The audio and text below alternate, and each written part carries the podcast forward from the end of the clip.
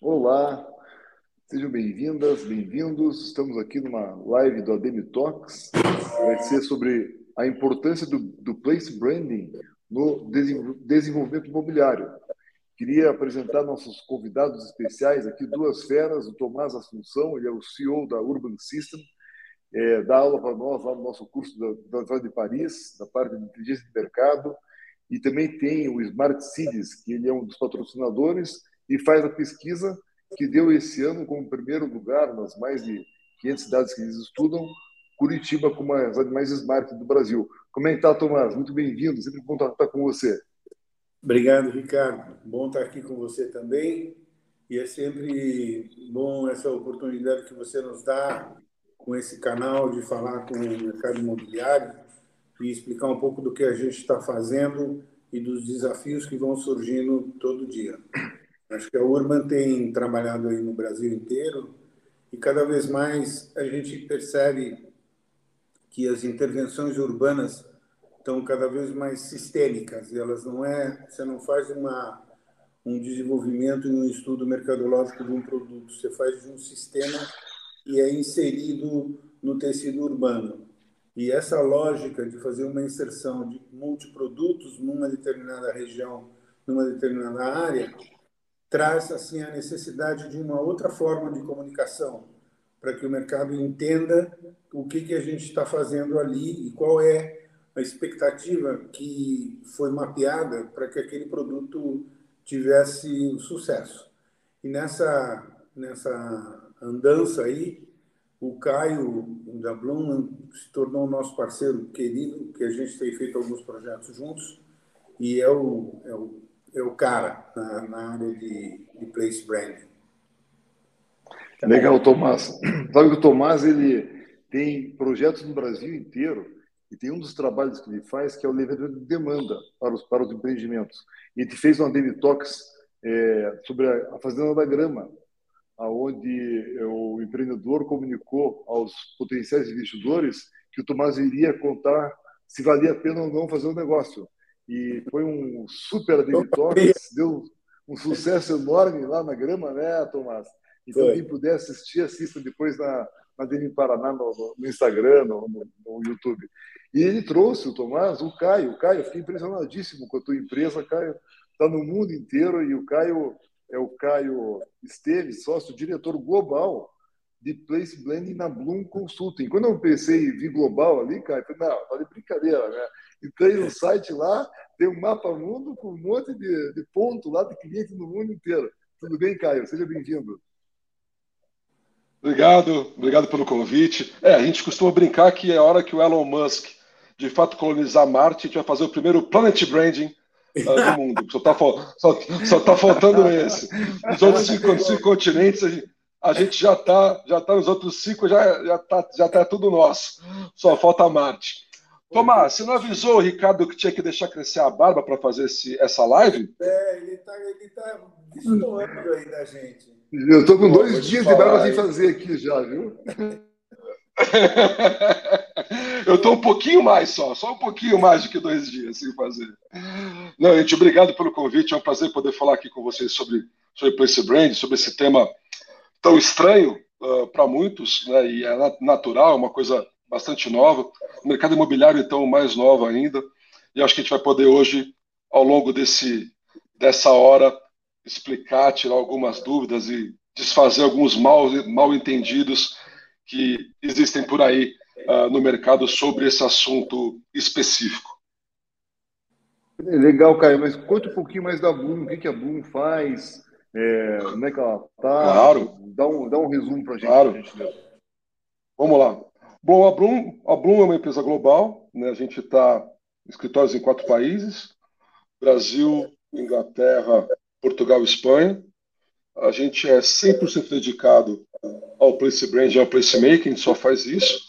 Né? A gente, a empresa nasce para fazer marcas de cidades, regiões e países, e mais recentemente, nos últimos anos, uh, tem trabalhado muito forte com os empreendimentos imobiliários também. Né? Então, a gente leva essa expertise que foi desenvolvida para fazer o que a gente chama de nation branding, né? países, cidades, para o empreendimento imobiliário, para os empreendimentos imobiliários. A gente vem ao longo desses anos também sobrepondo essas duas camadas tão importantes que são o place branding, ou seja, o conceito de um lugar, a identidade de um lugar, posicionamento de um lugar, ao placemaking, que é a camada de experiência desse lugar no espaço público. Né? Então, cada vez mais, é, como a gente tangibiliza esses conceitos todos do place branding no espaço público através do placemaking. Essa expertise da gente uh, e que a gente tem aplicado, felizmente, mundo afora. Essa, ah, perfeito. Essa, Pode falar, Tomás. Essa colocação do Caio é que nos uniu muito fortemente, porque, como eu disse, a Urban está trabalhando no Brasil inteiro e a gente tem 23 anos, e nessa evolução da nossa experiência de definir estudos e análise de risco de produtos imobiliários, se vai fazer um shopping, se vai fazer um hospital, se vai fazer condomínios e tal, é, o que a gente percebeu é que as intervenções urbanas, que a colocação dos produtos no tecido urbano, cada vez mais são sistêmicas, são são três, quatro produtos, é um hospital junto com o residencial, é um hotel junto com o centro de eventos e tal. Então, para consolidar e botar na cabeça das pessoas, na, no, no, no mindset das pessoas, esse lugar, que já não é mais um produto, mas é um lugar, aí o Caio entrou e com uma luva ajudando a gente nessa colocação dos projetos que a gente tem feito aí pelo Brasil. Então faz é, é, é de uma lógica muito grande essa esse pensamento de placemaking e place branding, porque quando a gente é, estrutura um produto, estrutura a demanda para esses produtos, inclusive para esses produtos sistêmicos, bairros planejados, condomínios e tal, a, a lógica é exatamente essa que o Caio falou, é colocar na cabeça das pessoas um lugar, não é, não é um produto, é um lugar, e esse lugar tem uma série de condicionantes que você tem que entender a cabeça das pessoas para colocar lá é uma coisa nova, mas é de uma valia impressionante para o desenvolvimento dos projetos atualmente.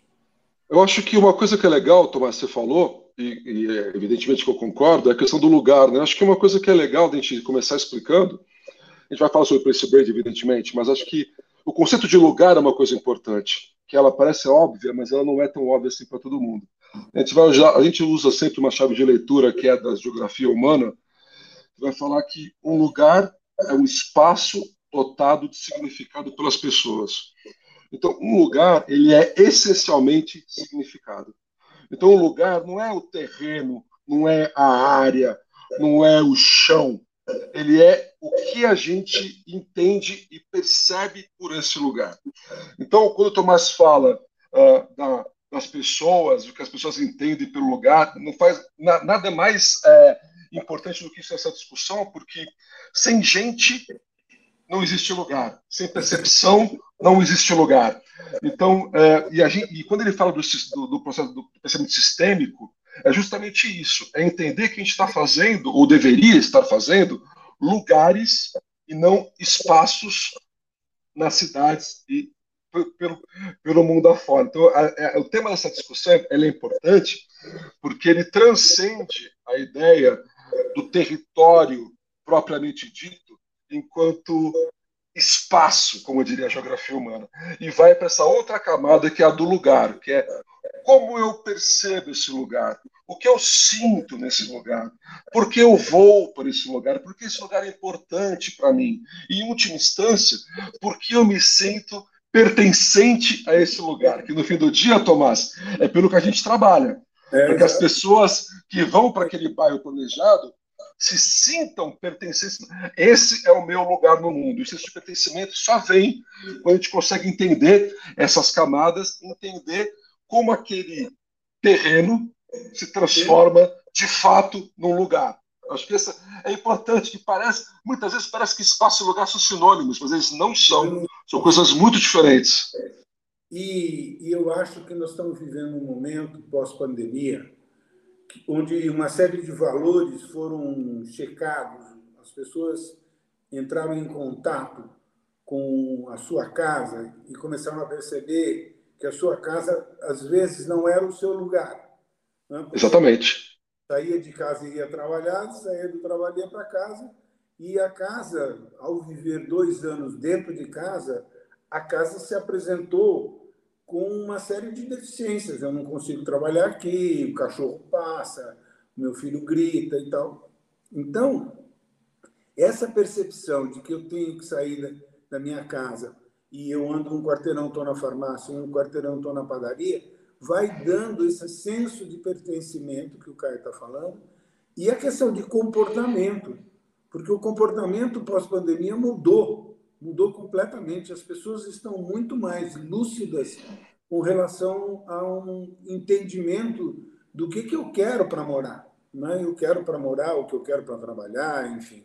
E o, o, nosso trabalho, que é vocacionar áreas, vocacionar é, destinos, passa exatamente por, esse, por essa leitura desse comportamento e trazer para esse comportamento a percepção e, a, e, o atendimento dessas questões que estão presentes na parte comportamental, na parte né, de trás do cérebro. Né?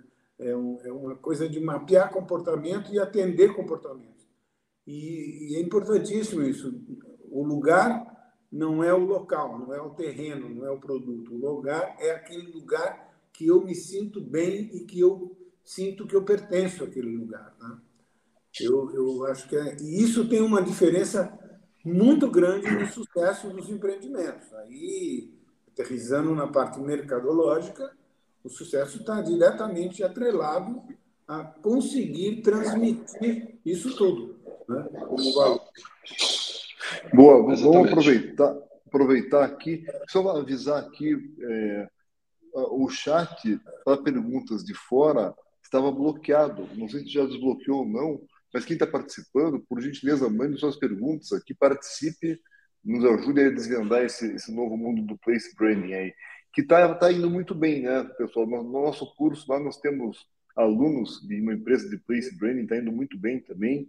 E alguns casos, queria entender, Tomás, um, um caso real que vocês trabalharam juntos, é, o que, que deu o impacto do place branding no começo, no meio, quando é que, quando é que entra o place branding, antes de, do projeto, depois do projeto. Vamos, vamos partir para uma realidade, deu uma ideia do contexto, né? Vamos entrar num produto aí que vocês estão desenvolvendo ou que já desenvolveram. Eu acho que a gente tem, a gente está trabalhando hoje praticamente dois produtos, mas o que eu acho que é tão.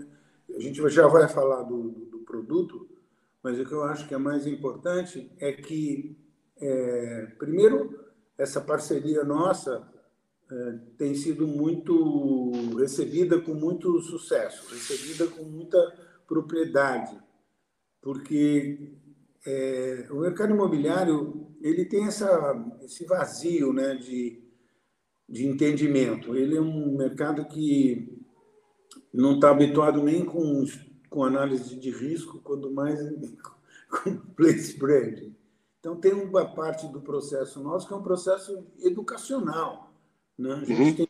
tem um trabalho grande, eu e o Caio, de educar o mercado para entender é, o valor e a dinâmica desse trabalho. Né? E, e, do, e do quanto ele, se feito ou se não feito, impacta no sucesso dos negócios. Né? E, e acho que tem uma dificuldade aí que o mercado vai se familiarizando com ela, que é o, o tempo investigativo desse comportamento das pessoas para entender os reais valores que estão presentes nessa percepção do lugar e para você entender o seu pertencimento daquele lugar.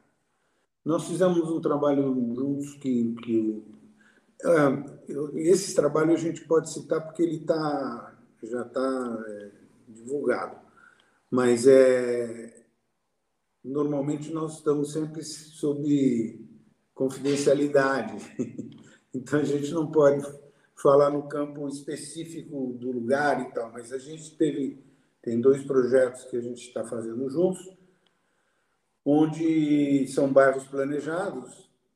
Um é entre duas cidades, onde a gente fez um trabalho de entendimento a que cidade eu pertenço, então geograficamente eu pertenço a uma cidade, mas emocionalmente eu pertenço a outra.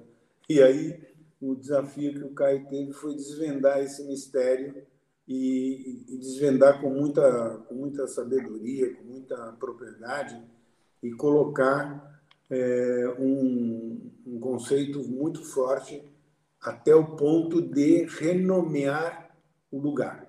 Né? Eu acho que o Caio pode explicar melhor essa trajetória. Criar uma terceira, né? É, eu geograficamente estava numa, emocionalmente estava noutra, então a gente criou uma terceira com o melhor, com o melhor desses Puta, dois mundos. Que saída boa! Então, é exatamente essa. resolver um problema desse. Eu não tinha solução. É a, gente, a, gente, a gente criou um terceiro destino. Né? A gente criou um destino que pega o melhor desses dois, dessas duas percepções uh, e colocou uh, nesse, nesse projeto específico que é que foi que foi a saída e que felizmente felizmente deu certo.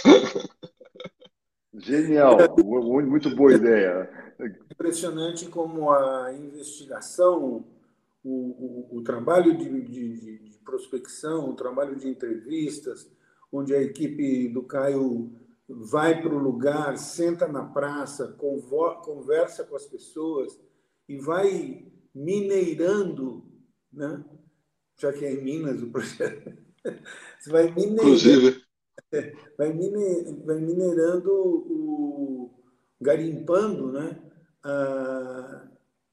Algumas falas que retratam esse conjunto de valores que estão sendo é, já, já estão lá presentes nas pessoas, mas elas não se dão conta do como isto pode ser materializado e estruturado de forma no place branding, né?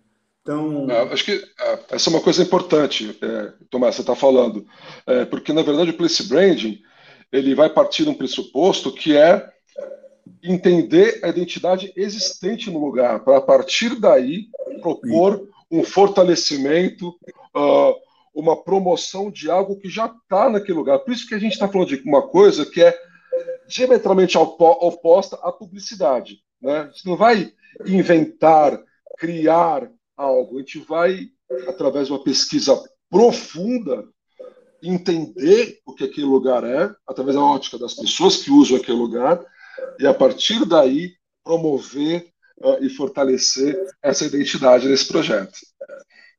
E a, e a, complementariedade nossa é muito, muito boa, muito vencedora, porque toda pesquisa que a gente faz usando matemática, usando estatística, usando projeções de 20, 30 anos para entender este bairro, quem vai habitar esse bairro no ano 10, no ano 15, no ano 20, isso é um desafio enorme que a Urban desenvolveu a partir dos estudos de concessões dos aeroportos, que são 30 anos de concessão, nós transferimos esse conteúdo de projetar o mercado para 30 anos para frente a partir da metodologia que nós usamos nos aeroportos.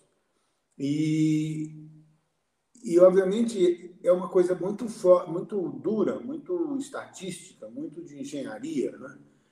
E tem uma parte que estava faltando, agora a gente sabe o quanto estava faltando, que é essa coisa do comportamento que o Caio trouxe. Né? O Caio trouxe um, trouxe um ingrediente para nossa, os nossos trabalhos que soma essa parte estatística, soma essa uhum. parte de, de oferta e demanda, tudo aquilo que a gente tem, banco de dados e tal, com uma parte de esse, esse garimpo de valores que é percebido e é levantado nas pesquisas comportamentais que o Caio faz. Né?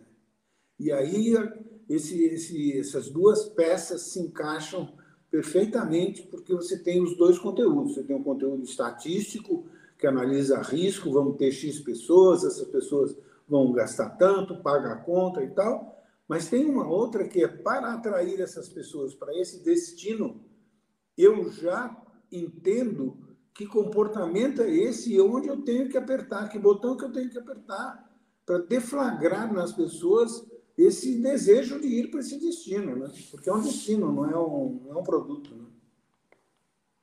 Exatamente. É, eu achei bacana, então, pelo que eu estou entendendo, Tomás, um dos pontos fortes da tua empresa é exatamente o que você comentou agora, é levantar essa demanda, né? Potencial futura, que é o que vai tentar buscar fechar a conta. Onde é que entra o branding? Entra depois que você levantou a demanda, já fez o projeto, e aí você vai envelopar isso para poder melhorar o marketing e a venda? É isso ou não? Não, é assim. A gente faz todos os estudos mercadológicos até para saber se o produto vai ou não vai. Porque tem uma... Exatamente. trabalhos nossos que a gente entrega o trabalho de olha, não faça nada porque não tem demanda. Né? O que nós fazemos é uma análise de risco. Né? E o risco do nosso.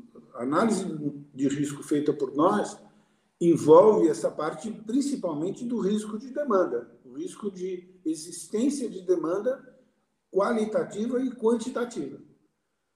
Aí, é, esse, esse, esse vamos dizer, mosaico de demandas mapeadas nos dão uma matriz de possibilidades de produtos a serem desenvolvidos naquele lugar.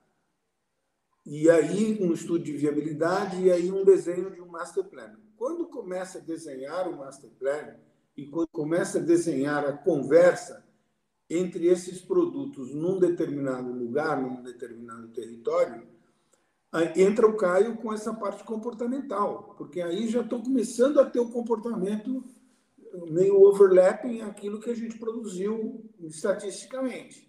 Então, eu tenho uma quantidade de demanda satisfatória que eu preciso atrair, e existe uma metodologia para isso, taxas de captura e tal, Porém, tem um ingrediente nessa captura que não é só a relação preço-produto, é uma relação comportamental desse sentimento que o Caio estava falando, que ele identifica e que ele mapeia valores subjetivos para que essa captura seja a maior possível, entendeu?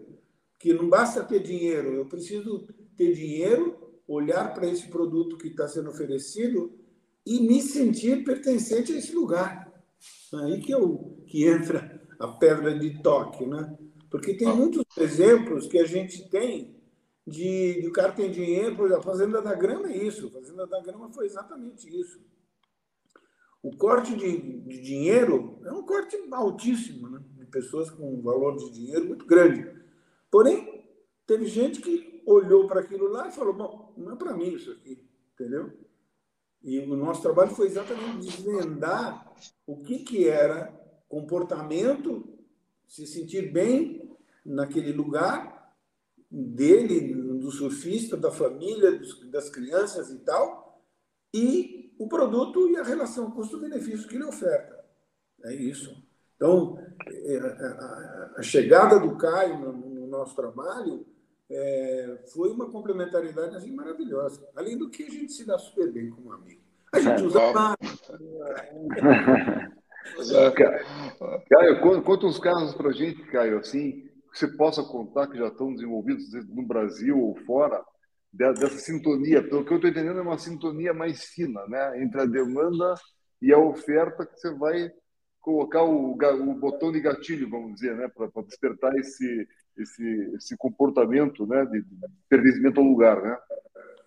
Então, Ricardo, na verdade, assim, é, complementando o que o, o, que o Thomas estava falando, é, quando eu me pergunto em que, em que parte a gente entra, é, eu sempre falo que enquanto antes, melhor. Ou seja, se você sabe que vai ter o projeto, ou seja, o que o Tomás acabou de falar, você sabe que o projeto é viável, ou seja, já rodou uma viabilidade e sabe que ele vai acontecer, quando antes a gente entrar, melhor para o empreendedor imobiliário, porque a gente vai trabalhar esse significado, esse conceito como um todo, e quanto antes a gente entrar, mais, mais uh, cedo ele vai ter a oportunidade de brifar as equipes com um ponto de partida absolutamente sólido. Mas a gente já entrou em situações de projeto estava construído, por exemplo. Né? Não só feito, como construído. E aí, como é que entender essa conexão cultural com o lugar já construído. Ou seja, uh, em qualquer momento, mas uh, quanto mais cedo uh, existe, quanto mais cedo tiver essa, esse, essa entrada, essa camada de, de compreensão, significado, conceito, melhor para o empreendedor. Uh, outra coisa que eu queria falar que é, que é importante uh, essa história que, que o Thomas estava falando da, da Fazenda Grama. Eu acho que hoje as pessoas se relacionam com os, com os produtos, com as marcas, com, com tudo ao redor delas, através da identificação. Eu só, me, eu só consumo algo com o qual eu me identifico. Isso vale para o tênis que você usa, para o carro que você dirige e, efetivamente, para o lugar onde você vai viver. Só que, para eu me identificar com algo, eu tenho que saber o que aquele algo representa. E é aí que entra essa camada de significado que a gente está falando. Né? Então, para eu poder ter um, um, um, empreendimento imobiliário que gere identificação, eu tenho que saber quem eu sou, o que eu represento enquanto empreendimento, o que eu sou capaz de prometer e para quem eu tenho que falar. Né? Então, o que a gente está falando aqui é de criar os elementos iniciais, os argumentos, os conceitos que vão ser capazes de emitir essa, essa mensagem para que as pessoas que se sintam aderentes a essa ideia criem identificação com esse significado, com esse lugar, com esse empreendimento imobiliário. Porque eu acho que cada vez mais, a última coisa que se quer é concorrer uh, por preço, ou por metro quadrado, ou por quem tem mais quadras de beach tênis. Eu adoro sacanear os equipamentos da moda. Nós vamos, vamos se acostumando eu adoro sacanear os equipamentos da moda. Mas é isso. E tem, outra, e, tem, e, tem outra, e tem outra coisa muito importante que o Tomás falou. O Tomás falou de pandemia no começo, mas a pandemia, por mais que ela não tenha sido um processo de disrupção, porque praticamente tudo que ela apresentou já estava em, em, curso, a gente tem um processo de aceleração muito grande. Uma das coisas que foram mais gritantes foi algo que é filosofia, mas é importante a gente falar, a chamada desterritorialização. Né? Então, ou seja, se antes o mercado era só location, location, location, do ponto de vista geográfico, agora esse para mim não era location, location, era space, space, space, né? lembrando daquela questão do lugar, do lugar e do espaço. Agora esse location, location, location mudou, do meu ponto de vista, para vários acadêmicos mundo afora, place, place, place. Ou seja, se eu não tenho mais que estar do lado do lugar onde eu trabalho, porque eu posso trabalhar de forma remota, se eu não tenho mais que estar do lado do lugar onde eu compro, porque eu posso comprar de forma remota e assim por diante, a minha casa, o lugar onde a minha casa está inserida, onde a minha unidade está inserida, tem um novo significado. Esse significado, a palavra significado é o ponto que a gente tem que grifar nessa, nessa reflexão, porque esse significado é que vai fazer com que as pessoas se identifiquem com esse lugar. Antigamente, eu, eu quase que comprava no mapa, usando um mapa, esse, essa minha unidade. Agora, esse mapa ele tem outras várias camadas que não são só a territorial a geográfica. Acho que isso é uma coisa que serviu para a gente entender outros outros sentidos né, outras camadas de significado é, que é apresentadas pela pandemia, o que a gente está falando aqui junto, justamente entrega, é, em grande parte, essa resposta. Quer dizer, como que eu somo tudo isso para criar uma identificação minha com o lugar onde eu estou, para que eu me sinta pertencente. Porque se não bastasse a diferenciação entre, entre espaço e lugar, tem um negócio no meio do caminho aí, que é o chamado não lugar que o cara chamado Mark Alger cunhou esse, cunhou esse, esse termo. Não lugar é algo que eu tenho uma função, mas eu não tenho significado. Como, por exemplo, um aeroporto. Eu vou lá pegar um avião, mas eu não tenho relação nenhuma com o aeroporto em si. Tanto que se você for vendado em qualquer aeroporto do mundo, dificilmente você vai saber em que país você está, porque eles são religiosamente iguais. Mesma coisa, hotéis de rede.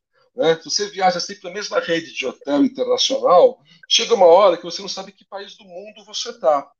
E eu, eu deixo a provocação que eu deixo sempre, e muitos, muitos empreendedores imobiliários devem me odiar por causa disso, é quantos que nos ouvem fazem lugares e quantos, e quantos que nos ouvem estão fazendo não lugares.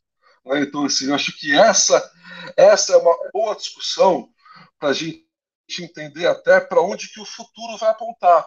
Né? Cada vez mais a gente percebe que a criação de não lugares ou de espaços tem uma performance, e aí o Tomás, o cara para falar de performance, não eu, uh, menor do que as pessoas que estão se preocupando em fazer lugares onde as pessoas conseguem ter significado, se identificar e criar uma conexão com a cidade, criar uma conexão com o entorno, criar uma conexão com o comércio de proximidade, criar uma conexão com o vizinho e assim por diante. Eu, eu Nossa, tem várias cutucadas agora, hein, Tomás? Várias, várias. Não, mas eu vou, eu vou só vou. Você só levanta que eu corto, tá? Não, porque é isso mesmo. Eu disse no começo. A gente tem um trabalho muito grande de. Eu não gosto da palavra educar, porque ela, ela é muito, ela é muito arrogante, assim. Mas pretenciosa, gente, né? Pretenciosa. É, pretenciosa. Mas, mas a gente tem conversado com o mercado imobiliário, trazendo essas coisas para o mercado, que são conteúdos que vão definir o sucesso ou insucesso do, dos empreendimentos daqui para frente. Não né? existe uma compra consciente de qualquer coisa. Se, se não tiver significado essa coisa, ele não vai comprar. Não tem, ele não compra o tênis, ele não compra o apartamento, ele não compra o escritório, ele não compra o automóvel. E todos os veículos de comunicação disponíveis nesse momento estão falidos, porque exatamente porque a pandemia trouxe esse, esse, essa ruptura né, geográfica muito forte. E, eu, e o desafio nosso hoje, por exemplo, da Urban, é que, como o mundo é o mercado, o, o mercado é o mundo hoje, não é mais. O cara entra na internet lá na França e está falando aqui com a gente como se estivesse aqui do nosso lado, não é? E, e, essa conexão que a gente batizou de conexão econômica, que é a relação de comprar alguma coisa, obviamente tendo antes é, construído toda essa cadeia de significados e, e, e quantitativo e qualitativo da demanda, essa demanda se expandiu. Na grama, por exemplo, teve gente que comprou de fora do país. Porque da mesma maneira que eu viajo para Portugal para pegar grandes ondas, eu posso viajar para o Brasil para surfar na fazenda da grama. Né? E ter a minha terceira, quarta casa lá na grama para usar duas ou três vezes por ano. Então, a lógica, a nova lógica vigente, está pautada pelo significado. Está pautada pelo significado. Não está pautada mais. Eu, eu sou. Eu, o Caio bate, mas eu também bato. Né? Por exemplo, o mercado imobiliário é um mercado de manada.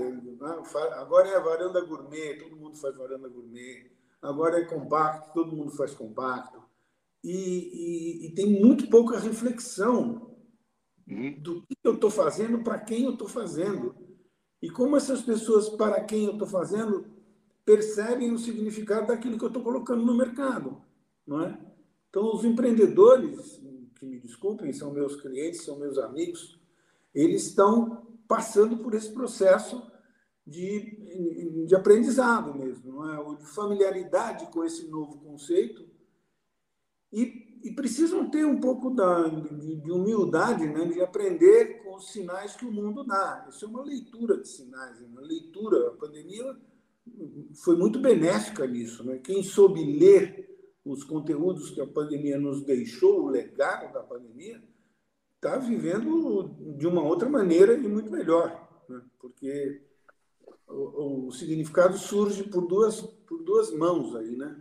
Uma pela sua existência e da forma como você se relaciona com o mundo a partir daí. E a segunda é a questão da finitude, né? que nunca teve tão presente na nossa vida, porque as pessoas ao nosso lado podiam morrer de hoje para amanhã, inclusive a gente. Né?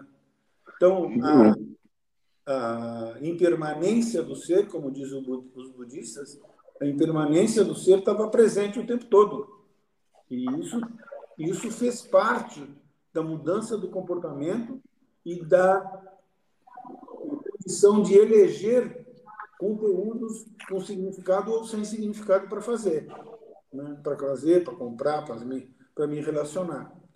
Então acho que o mercado, o mercado de uma maneira geral, quem está consciente, quem está lúcido e, e respeita esses, é, essas novas variáveis que surgiram, terá sucesso daqui para frente, com certeza, porque vai, ter, tem, vai estar atendendo é, essa coisa muito significativa que é a tomada de decisão baseada nesses valores todos que são garimpados.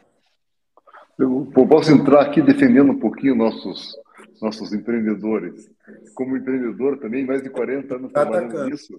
Eu, eu sou de uma época que o bacana era dar nome em inglês para o prédio. Era o máximo de branding que tinha, era chamar Big Valley, né? ou depois a onda francesa. Tinham ondas de nomes. Né?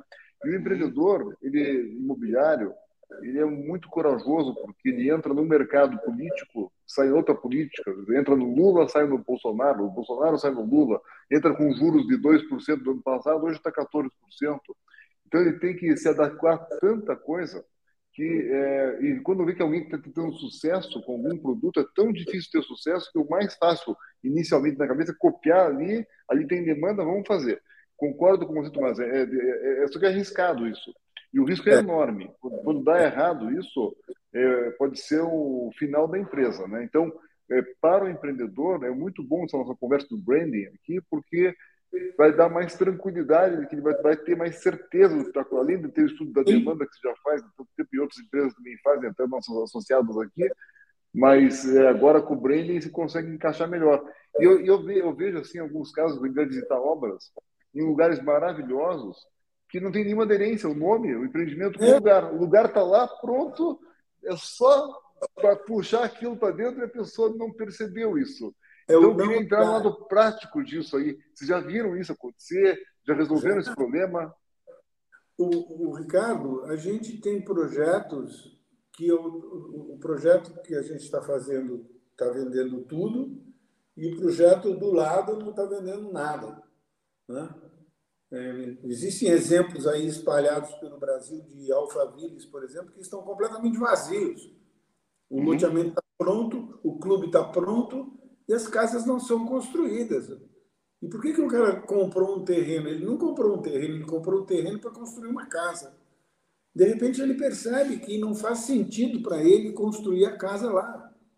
Exatamente. E aí ele, ele não faz sentido porque ele não se sente pertencente àquele lugar. Ele não tem uma conexão afetiva com aquilo lá. Né? E, e é isso. Então, mitigar riscos dos negócios passa por aí. Passa por investigar demanda quantitativa, tem um X número de pessoas com dinheiro no bolso e que podem pagar esse dinheiro e querem comprar, Porém, existe um comportamento, um valor intrínseco, subjetivo, que é o deflagrador do processo de compra. Senão, essa compra não ocorre. Então, mitigar riscos de demanda, que é o que a gente faz, é, além de mitigar a parte quantitativa, mitigar a parte qualitativa, a parte comportamental. E aí sim, eu acho que a gente está com uma abrangência maior de mitigação de riscos dos negócios. E tem uma ordem de grandeza, Caio, de valor, de prazo, para poder fazer um estudo desse? É, depende, claro, do tamanho do projeto, mas para um empreendedor médio, assim, ou até não o maior do Brasil, mas é, uma empresa tamanho de um bom porte, quanto tempo para fazer um estudo desse e quanto custa em uma ordem de grandeza? Estou falando de 100 mil, 50, 200? Ah, vai de 15 a 20 milhões, assim, é um negócio barato, fácil de. De euros, tá? Eu tô falando. claro, real, global, né? Real, real não fala comigo. Libras, nem, nem, libras pode ser também, Libras pode ser também. Não, na verdade, sim. Agora, sem ser, a, a sério. Uh, esse é um trabalho que demora de 3 a, 3 a 5 meses, em, em média, para ser feito. A, a, a, hora de grandeza é uma coisa muito complicada de dar, porque vai depender de muitos fatores. Mas uma coisa que eu sempre brinco, né, nos complans da vida me perguntam sempre: ah, mas e aí? Eu posso pagar? Eu sempre respondo com a mesma uh, uh, ironia e a mesma uh, acidez de sempre, que é: no bolso cabe, nem sempre cabe na cabeça.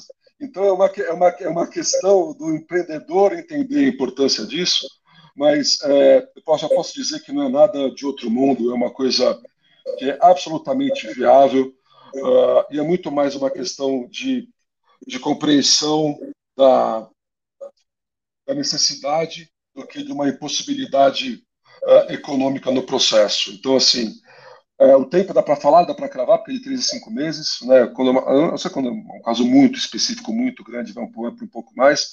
E a liberdade econômica é super viável, super factível, não tem, não tem nenhuma, nenhuma coisa que, ah, vou ter que deixar de fazer outras coisas por conta disso. Mas acho que a principal coisa é a compreensão, e o Tomás é, é a melhor pessoa para falar isso, né?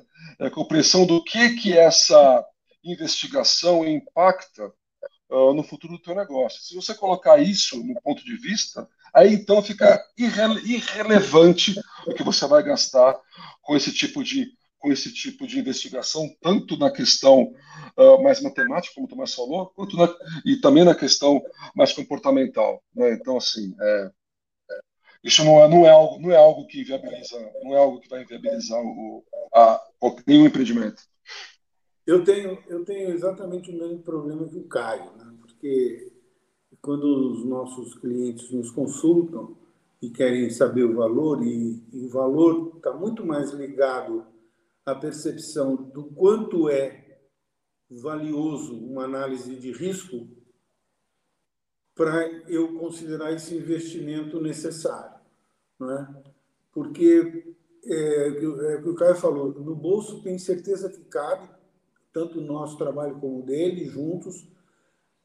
Porém, é assim, é mais difícil convencer as pessoas de que isso é um, uma coisa extremamente necessária e é um investimento extremamente é, benéfico para qualquer produto que vai ser feito. Eu costumo dizer o seguinte: quem faz um projeto sem análise de risco envolvendo, estou falando agora análise de risco envolvendo as duas partes, a parte comportamental e a parte matemática. Ele tem 50% de chance de acertar e 50% de chance de errar. E errar hoje no Brasil, com esse estreitamento de demanda e com, essas, com esses juros, com essa situação mercadológica, como você disse, pode, pode quebrar uma empresa ou se não quebrar, não dá para alejar um, um bom bom tempo. Fazendo esses estudos todos que a gente propõe, porque o que a gente propõe é uma análise de risco, embora seja confundido com pesquisa de mercado, a gente não faz pesquisa de mercado. A gente usa a pesquisa de mercado como um instrumento para poder mitigar risco. Ele reduz essa taxa de risco para 80-20, porque não tem negócio sem risco. Então, de um empreendimento de 100 milhões, quanto vale reduzir o teu risco em 30%? Essa é a lógica. Com isso tudo, eu reduzo 30% do meu risco. Não é? Eu não, eu não elimino o risco, porque o risco é inerente ao negócio. Não tem como. Não tem como. Porém, esses cuidados todos que a gente toma para que ele tenha um produto que olhou para o mercado de uma forma extremamente madura e profissional, ele vai mitigar 30% do seu risco. Agora, é impressionante isso. Você defendeu aí o mercado imobiliário, e eu defendo também, são meus clientes, eu, eu vivo disso, né? Porém, é, cada vez mais eu estou preferindo e estou é, mais próximo dos, dos incorporadores e construtores e desenvolvedores que reconhecem valor nessas coisas que nós estamos propondo. Né? Porque precisa reconhecer valor também. Se não reconhecer, não adianta nada. Né? Ele precisa entender o valor disso que a gente está propondo. E, e a gente percebe, por exemplo, que esses, essas pessoas que, que percebem o valor disso e que nos contratam têm tido um, um sucesso muito grande eu acho que isso é o, é o resultado maior. Agora, veja só, o mercado não hesita em fazer Eu ontem fui no lançamento de um produto imobiliário aqui na Vila Madalena. Ele não hesita em fazer um apartamento decorado ou dois apartamentos decorados. São três produtos, ele fez três apartamentos decorados. Você entra num lugar, um lugar de uma coisa de luxo, com espelho para tudo quanto é lado e tal. E no mínimo um milhão, um milhão e meio esse, esse, esse apartamento decorado. E ele não hesita em fazer isso. Isso ele nem pergunta. Não é? Porque ele, acha, Tomás... ele acha que isto é o que vai fazer ele vender. E não é. Na verdade, não é. Não é. Não é. Não é, o, o, o Paulinho da CIA sempre fala né, que é, o plantão era o lugar mais importante, o corretor mais na venda, né? E o decorado era muito importante, mas que vem mudando aí esse, esse lugar, né? Não é mais um lugar físico às vezes. Mas só para, eu queria entrar na, na, parte prática, Tomás e Caio, mas antes deixar uma frase para ajudar vocês a defenderem a venda do produto. É uma frase fazer uma analogia. Se você acha caro a educação, experimenta o, o, a ignorância. Se acha caro fazer o estudo de demanda e de branding, experimenta não vender. O custo é. de não vender esses é produtos que você está comentando, né? Agora, vamos, vamos dar uma coisa palpável. O, cara, tem aquele caso do Nordeste, que vocês trabalharam juntos, vocês podem contar esse caso. Eu queria que vocês contassem assim, esse desenvolvimento na prática, para quem está assistindo tá, ter uma visão mais sólida do que nós estamos conversando aqui. Bom, o projeto do Nordeste é, é um projeto que já saiu na mídia e tudo. É, é a construção de uma cidade, praticamente. Né? E como é que entrou o branding nisso? Vocês foram lá, me contou um pouquinho, foram lá estudar a origem daquela Não, região. Conta um pouquinho. A, gente, desse a gente ainda está, a gente ainda está estudando. A gente não terminou o trabalho. A gente está estudando ainda.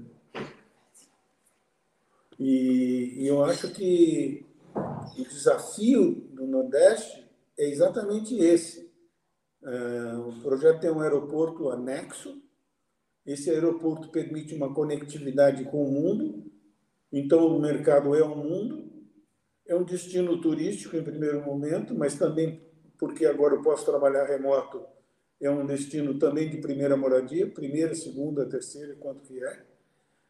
E é uma cidade, porque você tem que ter todos os ingredientes que são inerentes a uma cidade tem que ter varejo, tem que ter saúde, tem que ter educação, num lugar que, se você olhar a demanda pelo prisma que era olhado anteriormente de região primária, secundária, terciária, não faz o menor sentido, porque o lugar tem 20 mil habitantes, entendeu? Agora, é um destino que recebe um milhão e meio, dois milhões e meio de pessoas por ano. Então, essa lógica é que precisa ser entendida. E aí entra a força, a força do, do, do, do place branding, do placemaking, que é transmitir para as pessoas conteúdos que sejam significativos para que ele tome uma decisão e se perceba naquele lugar. É um desafio grande, por isso que a gente está junto para sofrer. E, Caio, tem algum, tem algum caso, Caio, para contar aí de um, de um, padrão médio, um preço médio, não muito grande, que a maioria dos nossos associados aqui tem empresas eh, de um porte médio, que você foi contratado para fazer o place branding aí, conseguiu melhorar as vendas ou coisa do tipo? Tem, tem vários casos, né? Mas assim, é, é que, como o Tomás falou, é, geralmente tem essa questão, a gente não pode ficar falando tanto assim dos projetos, porque tem muito andamento, mas tem alguns, tem, tem alguns casos, é, um caso que eu gosto muito, e eu gosto muito por vários motivos, mas o principal deles é porque tem uma, uma questão de propósito muito forte, uma conexão com a cidade muito forte, e também porque é um empreendimento que, os nossos padrões aqui, pequeno, em área, que é um, que é um produto que chama Moinho, o Moinho, que é, que é Juiz de Fora, que é em Minas, que é um projeto também que era um, era um, era um antigo moinho de farinha de trigo, uh, um complexo de, de quatro prédios, uh, que foi um marco da cidade durante anos. O prédio mais alto da cidade estava abandonado, e esses empreendedores uh, abraçaram essa ideia de construir de requalificar esse lugar, de fazer um retrofit monstruoso, e chamaram a gente para entender, era na, parte mais vulnerável da cidade, na zona norte de Juiz de Fora, chamaram a gente para entender como que eles poderiam fazer alguma coisa que de fato fizesse sentido econômico e ao mesmo tempo conceitual para aquela para aquela região. E a gente chegou lá era um shopping e não fazia nenhum sentido ser um shopping. Né? Era, era, era, ele, era, posicionado como um shopping, embora tivesse um eixo educação, um eixo saúde, um eixo moradia, mas tinha um eixo comercial que dominava uh, essa, essa percepção, essa ideia que não fazia nenhum sentido, que estava próximo de um outro, de um outro grande shopping. Uh, então não tinha, não tinha, muito, não tinha muito, muito sentido. A gente, nosso, processo todo de compreensão uh, da realidade local, compreensão da realidade dos empreendedores, entendimento de qual era o propósito deles enquanto empreendedores e como que eles poderiam fazer um projeto que fosse de fato transformador e ao mesmo tempo economicamente viável e rentável, a gente criou um projeto completamente diferente daquilo que era originalmente se tornou um grande hub, uma nova centralidade para a zona, zona norte da cidade, um grande hub, um hub de inovação é, incluído, envolvido nesse processo, com grande viés uh, de impacto social também, na, na, naquela região da cidade, que tinha uma necessidade de, de, de, capacitação empreendedora, ou seja, isso é um projeto que ele é muito bacana, primeiro porque o resultado foi muito, foi muito, assim, é, tem uma grande recompensa, né, na medida que a comunidade se sentiu muito abraçada por um lado, e o lugar está sendo muito, está sendo reconhecido uh, pelos pares e pelo mercado como um projeto uh, bastante relevante. E, e, pelo tamanho, né, que mostra, mais uma vez, que não é uma questão uh, de ser um projeto gigante para poder ser viável o place branding e place making, sim uma questão realmente de compreensão da importância e de, do quanto isso vai ser capaz de não só te dar o retorno econômico que você imagina, mas também de consolidar uma ideia, um objetivo, um propósito que você venha a ter enquanto empreendedor. Que no fim das contas, eu quero, eu quero imaginar, eu falo isso muito para o Tomás e para todo mundo, que no fim do dia, todo empreendedor imobiliário está também preocupado em fazer uma cidade melhor, não só em ganhar dinheiro. Né? Porque se o cara só quer fazer, o cara só quer fazer dinheiro, realmente ele não vai, talvez não gente, de mim, principalmente. Né? O Tomás tem a questão da, da, da mitigação de risco, se ele for precisar, mas da, da, do Prince Brand, não sei. Né? Talvez ele ache que não precisa de nada disso. Mas se ele acha que o projeto dele, uh, de alguma maneira, também uh, faz parte do pensamento dele, fazer uma cidade melhor, eu acho que aí, aí, se torna inevitável. Porque, no fim das contas, Ricardo, a gente pode dizer hoje, no Brasil, em grande parte do mundo, que a iniciativa privada molda a percepção e, em grande parte, a qualidade nas cidades. Não tenho nenhum problema em dizer isso. Então, assim, Não. se o empreendedor imobiliário uh, entende essa, essa, essa, essa necessidade como uma bronca que também é dele, em parte, aí tudo que a gente está falando fica ainda mais cristalino. Eu acho que a gente vai passar por desafios que obrigatoriamente vão chamar a atenção do mercado para essa responsabilidade de intervenção na paisagem urbana com produtos e com intervenções maduras que devolvam um pouco para a sociedade aquilo que foi foi a sociedade foi benéfica com ele durante esses anos todos de trajetória. É? é? uma responsabilidade muito grande é, ganhar dinheiro, mas é uma responsabilidade muito grande também deixar um legado de, de produtos imobiliários na paisagem urbana que você tem orgulho de ter isso na sua cidade. Nós estamos com um desafio é, agora, lá no Rio de Janeiro, que é a revitalização do centro do Rio, a partir de um projeto lá do BNDES de vocacionar 60 edifícios e dar uma consistência lógica para aquele lugar lá. Nós, nós, vamos, nós estamos começando a, a desenhar o, o, trabalho aí, o Caio vai estar envolvido nisso com certeza, mas é o seguinte, a revitalização dos centros urbanos vai ser uma necessidade cada vez mais presente. Por quê? Porque o significado que os centros urbanos tiveram nas cidades, sendo é, no, no começo das cidades, o centro é o coração da cidade, ele é onde a cidade, onde eu me reconheço pertencendo àquela cidade, foi se descaracterizando porque a mobilidade, veja uhum. aqui em São Paulo, por exemplo, a mobilidade, os, os, o coração de negócios do centro de São Paulo migrou para a Avenida Paulista. Depois ele migrou da Avenida Paulista para a Avenida Faria Lima. Depois ele migrou da Avenida Faria Lima para a Avenida Berrini. E hoje, nessa condição de que você hoje trabalha remoto, o seu lugar é o lugar onde você se sente bem, pode ser até no, no banheiro da sua casa, fazendo um, um chat, é, muda essa concepção de lugar. E você vai ter que revitalizar os centros a partir do entendimento de como é que é que eu passo a receber o centro de novo na minha vida com uma outra percepção de pertencimento e não mais aquela, aquela percepção de que o centro é o lugar de negócios. Né? Então, a iniciativa privada, que vai participar, sem dúvida alguma, dessa revitalização de todos os centros e de todos os lugares semelhantes a esse que o, que o Caio estava falando, vão precisar de uma outra de um outro ferramental para estruturar produtos dessa ordem, desse tamanho. Tomás, bem é, é um negócio que hoje o desafio é muito maior do que o desafio econômico, entendeu? Muito Basta bom. É fundamental, muito forte. É dar sentido é... àquele lugar, dar um outro sentido àquele lugar. É, nós estamos com o tempo acabando, o papo está ótimo, como sempre, né, Tomás?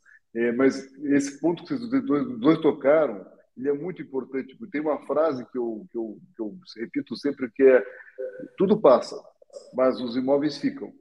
E o empreendedor imobiliário ele vem uma imagem de vilão, historicamente, no Brasil e fora do Brasil. E é ele que faz a cidade realmente acontecer. E essa leitura de branding, que é o que nós estamos falando aqui agora, e você fazer bem feito, porque você como empreendedor, você faz um prédio que não ficou tão bonito, você fica passando na frente daquele prédio a vida inteira e fica frustrado em relação ao que você fez, né? E ao contrário também é verdadeiro. Você tem orgulho, você faz a vida inteira orgulhoso daquele empreendimento que é uma marca muito grande da cidade, às vezes. Então tem tudo a ver com o que nós estamos conversando aqui. Mas queria passar a palavra para você, Caio, para poder dar suas conclusões finais e deixar aí uma mensagem do que, você acha que vai acontecer com o branding aqui no Brasil e no futuro do mercado imobiliário, por favor. Vamos lá, rapidinho. Acho que é importante a gente, acho que a gente falou tudo que é o mais relevante. Acho que é importante a gente colocar algumas rapidamente, a gente entender que a gente está falando de place branding é, uma, é, um bicho diferente do que a gente está falando de branding tradicional. Né? Afinal de contas, a cidade não é uma marca de, de refrigerante ou de sabão em pó. Né? Então, isso é uma confusão, uma confusão constante. Place branding também não é fazer um logotipo, fazer uma identidade visual. Place branding é entender uma identidade, uh, e entender como você pode, através da compreensão daquela, daquele significado daquele lugar, daquelas pessoas daquele lugar, promover uh, um novo uh, destino, um novo empreendimento, ou uma cidade, ou uma região, ou um país. E eu acho que os caminhos são cada vez mais a sobreposição entre essa percepção e essa experiência, e agora ainda com uma nova camada, que é que eu estou trabalhando no livro novo, aí no quarto, que é trazer uma questão de pensamento futuro, como future thinking, como strategic foresight, como uh, ferramentas que estão ligadas tradicionalmente ao futurismo uh, podem fazer parte também uh, do pensamento do place do place making e ajudar a tomar de decisão nos empreendimentos imobiliários, principalmente porque, como você falou, são empreendimentos que são de grande duração, anos, décadas às vezes, e o que acontece hoje, a gente já sabe, não vai acontecer daqui a cinco anos. É isso, valeu demais. Vai, Tomás. Não, Caio, aproveita e passa o nome dos livros que você escreveu e o que você indica para quem está assistindo, para entender um pouco mais, ou, ou séries, ou, ou filme, tá bom. conteúdo oh. extra.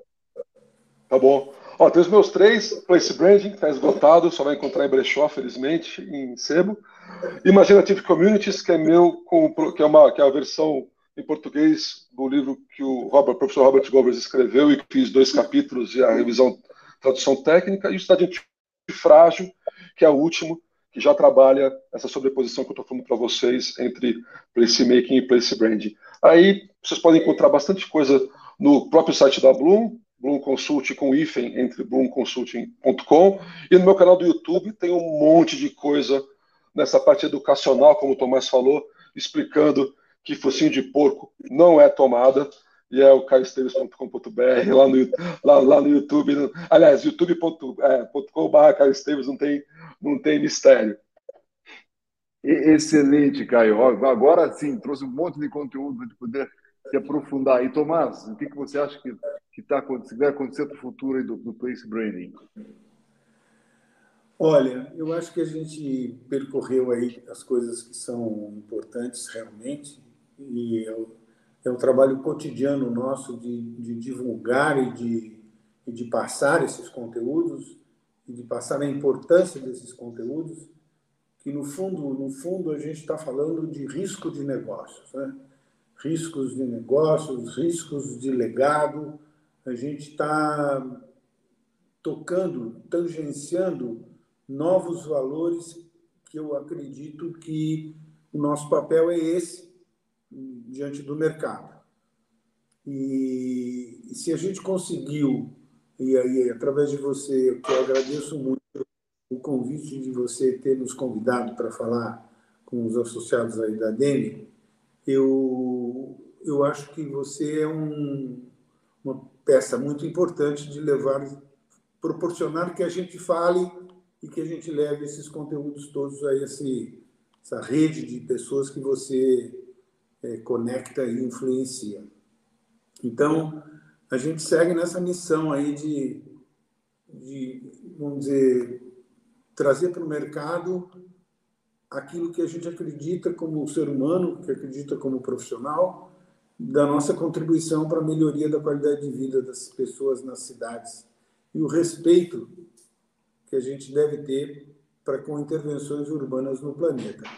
Então, Agora nós estamos falando do planeta.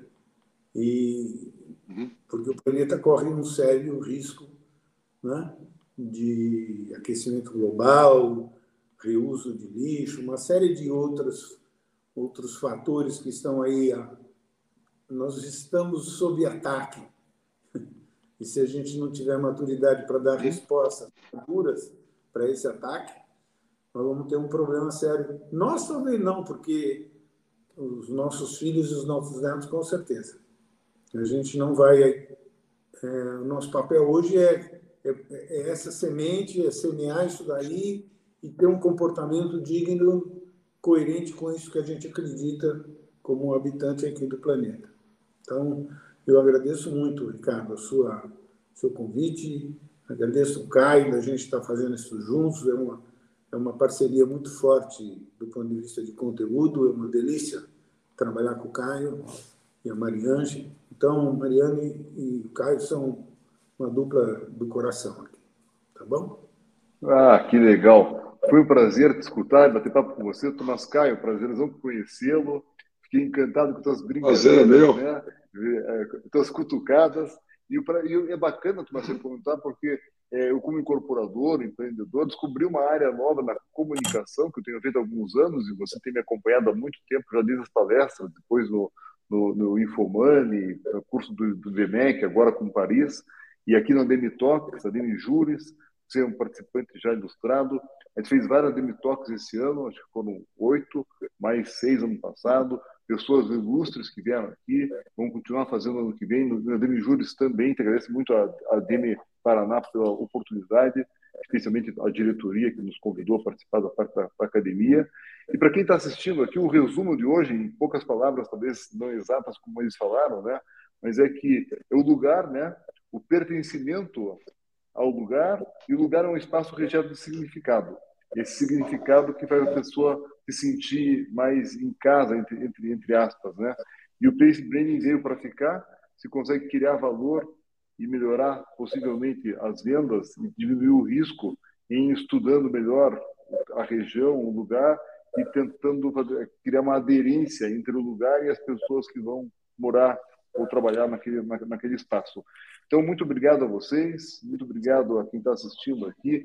Não vi nenhuma pergunta hoje, não sei se o problema do nosso chat que, deu, que, deu, que não deu certo, mas se quiser mandar pergunta depois para nós aqui, entra no nosso site que é o reisre.com lá tem nossos contatos todos, a gente transmite as perguntas para o Caio, para o Tomás aqui, ou você pode entrar direto nas redes sociais, hoje em dia, da, conexão direta, direto com o Caio, com o Tomás, perguntar diretamente, que são profissionais altamente recomendados aqui, tá bom? Um grande abraço, até a próxima e voltamos em breve aí com a Demitox, em breve eu digo ano que vem, possivelmente aí, com mais convidados e mais temas aí, e a porta está aberta para todo mundo. Um grande abraço para vocês. Tchau, tchau.